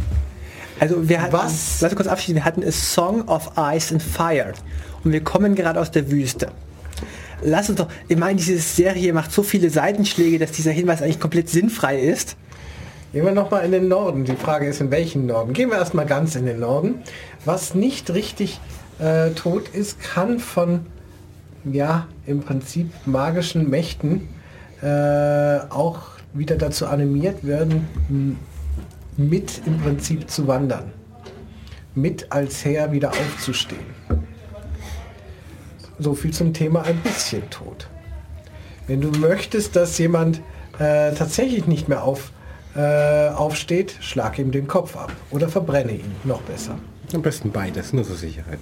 Nur zur Sicherheit. In beliebiger Reihenfolge? Na, wenn du den ordentlich verbrannt hast und den Kopf abschlagen, ein bisschen schwierig. Ähm, aber einfacher. Ja. Schwierig, Schwierig, aber aber einfacher, ja. Ja. Klingt seltsam, ist aber so. Äh, weit im Norden kannten wir bisher die Wildlingsdame Osha, die gezeigt hat, dass sie nicht so wild ist, wie die Gerüchte im Süden über sie eigentlich erzählen, als ein barbarisches Volk, sondern die hat ihre eigenen moralischen Maßstäbe. Sie ist Steh auf Männchen, sie ähm, will überleben. Sie kennt eine gewisse Form von Loyalität, auch wenn sie ganz anders ist, als sie sich hierarchisch geprägt im Westeros. Eine der Sachen ist auch wieder relativ klar. In den zivilisierten Ländern sind viele Dinge selbstverständlich, wie zum Beispiel ähm, Adelsfolge, Besitz.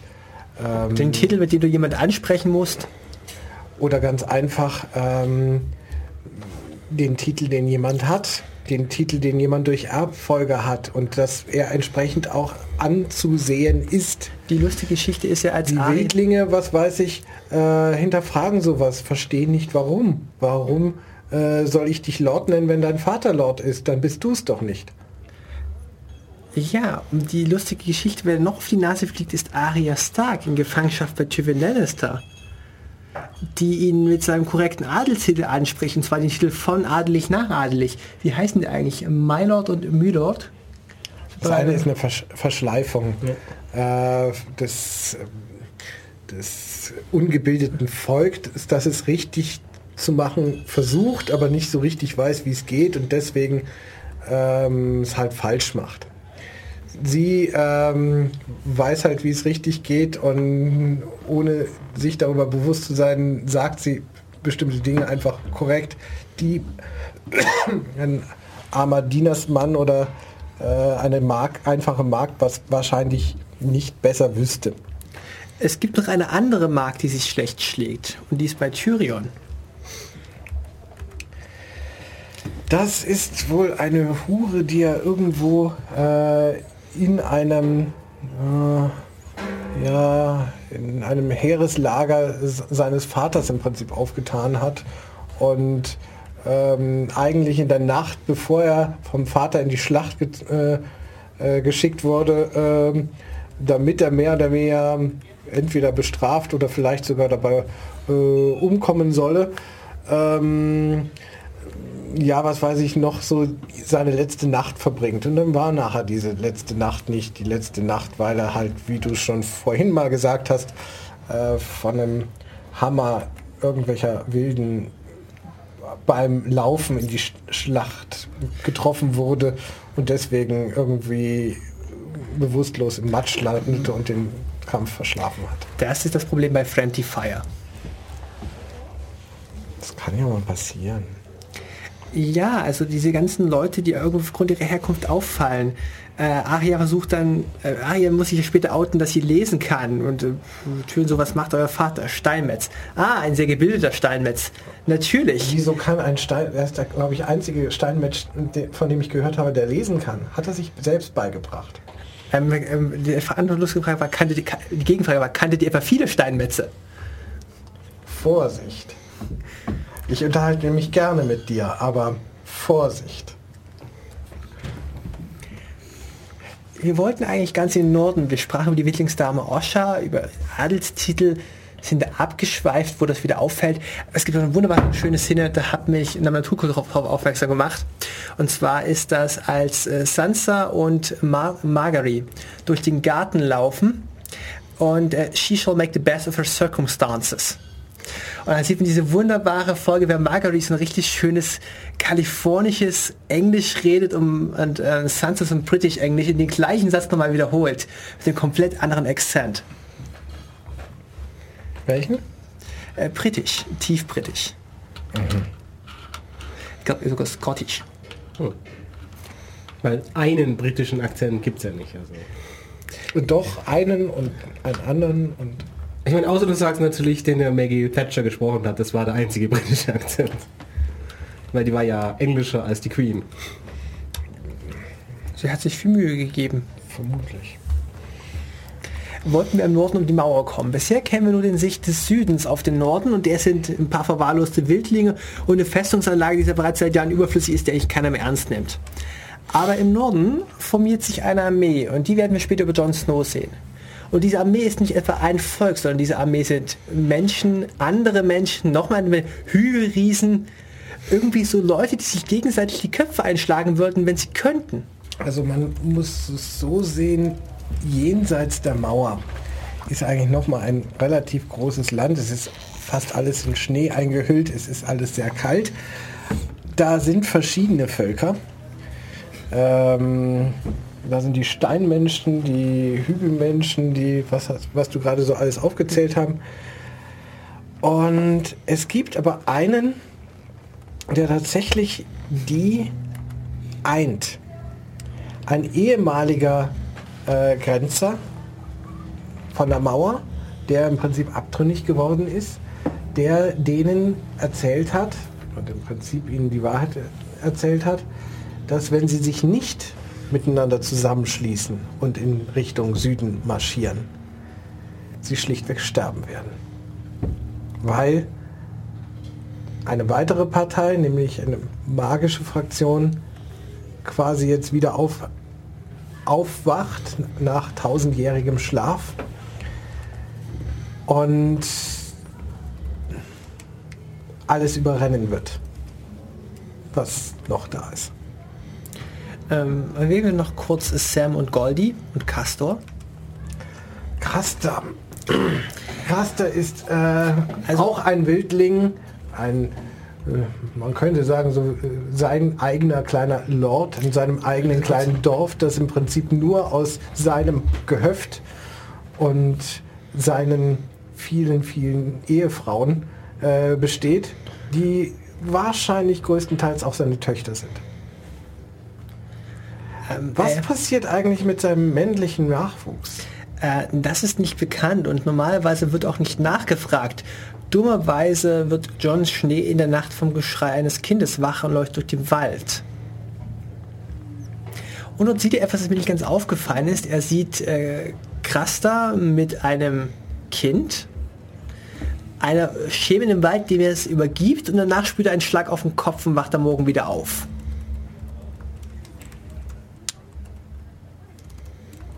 Was ist hier los? Letztendlich Krasta hält sich die bösen Mächte äh, vom Leib, indem er seine männlichen Nachkommen opfert. Er hat ein Arrangement mit den weißen Wanderern. Wir wissen nicht, ob die, du siehst nicht so viele davon. Es könnte auch nur einer sein. Wir wissen es nicht so genau, das ist richtig. Wir wissen vieles äh, eigentlich über lange Zeiten nicht so genau. Es wird über, über die Zeiten ähm, ja, was weiß ich, kommt sehr vieles erst raus. Die Armee ist, also äh, die Grenzgänger sind auf dem Weg nach Norden, um die Armee auszuspionieren, die sich da äh, formiert. Wir kommen ja. da an Krasters Gehöft vorbei. Da sieht man zum ersten Mal den Hofstaat Kraster. Die, der Lord Command, Commander der, äh, der, der, der schwarzen Festung der, äh, an der Mauer äh, macht dort häufiger äh, Rast und treibt häufiger mit Kaster äh, Handel, frischt Vorräte auf, ähm, tauscht Informationen aus und sieht über die moralischen Grundsätze, die man in Westeros hätte, ähm, zu einem guten Teil äh, darüber hinweg. Was hier so teilweise mit angeklungen ist, krass das Verhältnis im Prinzip zu den weißen Wanderern geht ein bisschen über eigentlich zu einem äh, weiteren Thema, nämlich Religionen in, äh, in diesem äh, ganzen Mammutwerk. Auch kriegst du die sieben zusammen? Ach, du meinst jetzt die ähm, geläufige Religion. Also im Westeros selber haben wir erstmal verschiedene äh, Religionen äh, vertreten. Wir haben einmal die alten Götter. Die alten Götter des Nordens sind äh, vertreten durch die mehr oder weniger Wehrholzbäume, durch die sie im Prinzip in denen sie wohnen im Prinzip und durch die, äh, die man zu ihnen beten kann. Sind aber äh, von anderen Religionsangehörigen teilweise im Süden äh, fast flächendeckend abgeholzt worden. Die Religion, die dort relativ verbreitet ist, ist, die, ähm, ist der Glaube an die Sieben. Die Sieben sind der Vater, eine Art Zeus-Figur. Dann äh, die, äh, ja erstmal der, der Schmied, äh, der Krieger und der Fremde. Und dann hätten wir die Mutter, die Jungfrau äh, und das alte Weib. Das sind die äh, sieben Figuren. Ähm, der Schmied ist im Prinzip der, äh, der Gott der, der Arbeit, der Arbeiter. Der äh, Krieger, naja, der Gott des Kampfes. Der Fremde im Prinzip eine Versinnbildlichung des Todes. Die Mutter im Prinzip, ähm, ja, in der Schöpfung im Prinzip die, die alles hervorbringt. Bringt. die Jungfrau, äh, das Unschuldige. Granny, die Weisheit. Was sagen wir dem Tod? Nicht heute. Nein, nein, das ist eine, ein- eine andere Religion, von der du gerade wieder sprichst. Das ist äh, etwas, das aus Bravos äh, stammt, was von einem, ja, sie nennen ihn den Tanzlehrer von Aria, der ja im Prinzip äh, Schwert- und Kampfunterricht gibt, ähm, in, auf Auftrag im Prinzip ihres Vaters. Ähm, was der ihr im Prinzip gesagt hat, es gibt nur einen Gott. Und das ist der Tod. Und was sagen wir dem Tod? Nicht heute. Wir haben noch eine weitere Figur aus Bravos. Wir kennen das, ist eigentlich die Staffel 3 nur zwei Personen. Den Tanzlehrer von Aria. Und wir kennen einen, der bei der Flucht behilflich ist, Chekin Hagar, der Mann mit den vielen Gesichtern. Ja, das wissen wir zu dem Zeitpunkt auch noch nicht so richtig. Ähm, Jakin Hag- Hagar, eigentlich hat sie ihn erst irgendwo ge gerettet und irgendwo hat er nachher äh, mit ihr ein Arrangement ge äh, getroffen, da sie im Prinzip drei Leute vor dem Feuer äh, gerettet hat. Ähm, und er Anhänger des roten Gottes ist. Und der rote Gott verlangt im Prinzip äh, nach seinem Recht. Man hat ihm drei Leben genommen, nun muss man ihm drei Leben geben. Also fragt er sie nach drei Namen, die er quasi für sie umlegen soll. Und letztendlich äh, wird daraus auch so eine Art Kooperation zwischen Aria und äh, diesem Jakin Hagar. Und ja, was kann man, äh, was kann man da sonst sagen im Prinzip? Er verabschiedet sich nachher von ihrem, äh, ich hätte dich jetzt gern mitgenommen, um dich zu unterrichten, aber da du erstmal deine Familie suchen willst oder Wichtige beachtest, hier ist eine Münze. Wenn du je nach Bravos kommst und wieder ge- sehen möchtest, gib diese Münze einem Fremden und sprich Vala Mogulis. Was ist Valamogulis? Die Frage auf Vala Duharis. Was ist Va- Valadoharis? Vala Mogulis, all men must die. Und was ist Valadoharis? Fragen wir ins Publikum. Alle Menschen müssen dienen. Die Antwort ja. Ich hätte mir das jetzt zwei Stunden lang merken sollen. Ich verstehe gar nicht, warum du so unterhopft sein kannst, dass dein Gedächtnis darunter leidet. Es liegt einfach am Thema. Also. Ja, ich finde auch, dass wir die ähm, Erwachsenen-Szene in dieser Serie viel zu wenig ausschmücken. Da wird unser Publikum auch viel besser bei Laune bleiben. Ach was, die können sich. Wir haben noch eine Gottheit nicht genannt, die ich vor der nächsten Musikpause erwähnen möchte. Der ertrunkene Gott. Wir lernen ihn zum Beispiel auf den Eiseninseln kennen. Wir haben noch mehrere Gottheiten nicht er erwähnt. Also der ertrunkene Gott äh, ist eine Gottheit im Prinzip der, ja im Prinzip Seeleute, derer im Prinzip von den, oh Gott, Graufalt ist einer von denen. Was sind das für Inseln? Die Felseninseln. Äh, die Eiseninseln. Die Eiseninseln. Ähm, dort äh, heißt es im Prinzip, du musst erst äh, sterben äh, und wieder ähm, auferstehen im Prinzip, damit du zur wahren Größe wirst. Also was tot ist, kann niemals sterben. Das macht der Theon durch. Das ist so eine Art wie Taufe im Prinzip. Die Leute werden tatsächlich ertränkt und dann wiederbelebt und dann sind sie im Prinzip bereit für das, was kommt. Wir haben noch eine Gott, den ich erwähnen möchte, der Gott des Feuers. Wir kriegen vom Gott nichts mit, aber der Gott hat mindestens einen Priester. Mm, Der Gott hat viele Anhänger. Es ist eine äh, ernstzunehmende Religion. Ähm, hier kommen wir langsam wieder in die magischen Anteile mit rein. Diese Priesterin, die dort eine äh, Rolle spielt, kann im Feuer äh, die Gegenwart, die Vergangenheit, die Zukunft sehen, kann im Prinzip äh, Geister und Dämonen äh, ähm, beschwören. Und ja, natürlich, äh, wie sich das gehört, sieht jede Partei, jede Fraktion sich selbst als die Gute, als die Recht, Rechtschaffende im Prinzip an. Und ja, was soll ich sagen? Beleuchten wir nach der Pause mal so Parteien wie Margery. Die hat ja auch eine bewegte Geschichte durch. Ach du meine Güte. Wir haben bisher viele Gottheiten erwähnt und auch gesagt, dass es verschiedene Hauptcharaktere gibt, zum Beispiel Ned Stark, die die chronische Eigenschaft haben, einfach mal alle zu sterben oder exekutiert zu werden zum Laufe der Überhaupt Serie. sterben relativ viele Charaktere, Hauptcharaktere in dieser äh, Serie und es äh, ist nicht, weil ganz einfach dieser äh, Charakter äh, nicht mehr die alten Einschaltquoten gebracht hat, sondern weil der, der Hauptautor irgendwo mal meinte, nun ist genug, äh, der wird gerade zu wichtig, äh, der könnte hier die ganze Handlung in eine ganz bestimmte Richtung bringen, äh, drehen wir doch einfach mal wieder um. Wie war das eigentlich mit Ross? Die soll im Buch gar nicht auftauchen. Hier bin ich ein bisschen überfragt, weil ich nicht alle Bücher gelesen habe.